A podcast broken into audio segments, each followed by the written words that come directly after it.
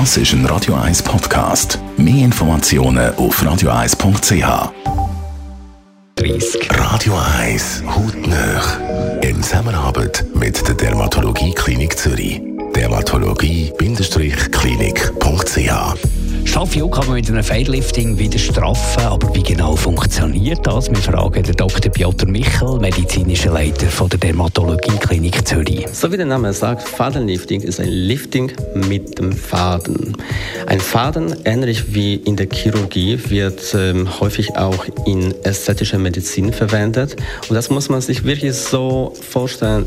Faden, der sich mit der Zeit sowieso auflösen muss, wird unter der Haut platziert in gewissen Bereichen und dann die Haut mit dem Faden wird angezogen, dadurch einfach die Haut straffer aussieht. Also fast eine gruselige Vorstellung, weil die Fäden ja haben, äh, so weiterhängen vor dann die krallen sich quasi in die Haut und dann wird alles hintergezogen. Ja, das klingt so, das ist häufig auch so, aber es gibt nicht nur die Faden mit dem Wiederhacken, es gibt auch andere Fäden, die man verwendet, um die Haut zum Beispiel aufzubauen. Das ist besonders im Bereich rund um die Augen gegen die kleinen Fältchen, auch im Bereich von Marionettenfalten, also unterhalb vom, vom Mundwinkel, die haben keine Widerhaken und da zieht man die Haut nicht so wie bei sonst der bekannten Fadenlifting-Behandlung, sondern ähm, mit dem Faden stimuliert man wieder Aufbau von der tieferen Hautschicht. Es gibt also zweierlei Fadenlifting. Das Resultat soll aber bei beidem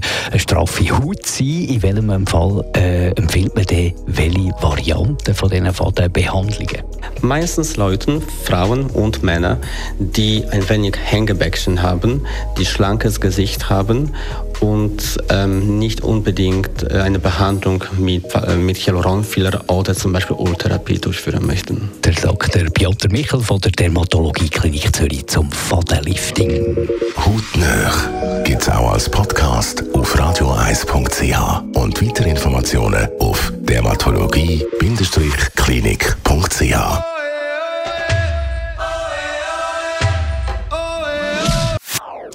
Das ist ein Radio 1 Podcast. Mehr Informationen auf radioeis.ch.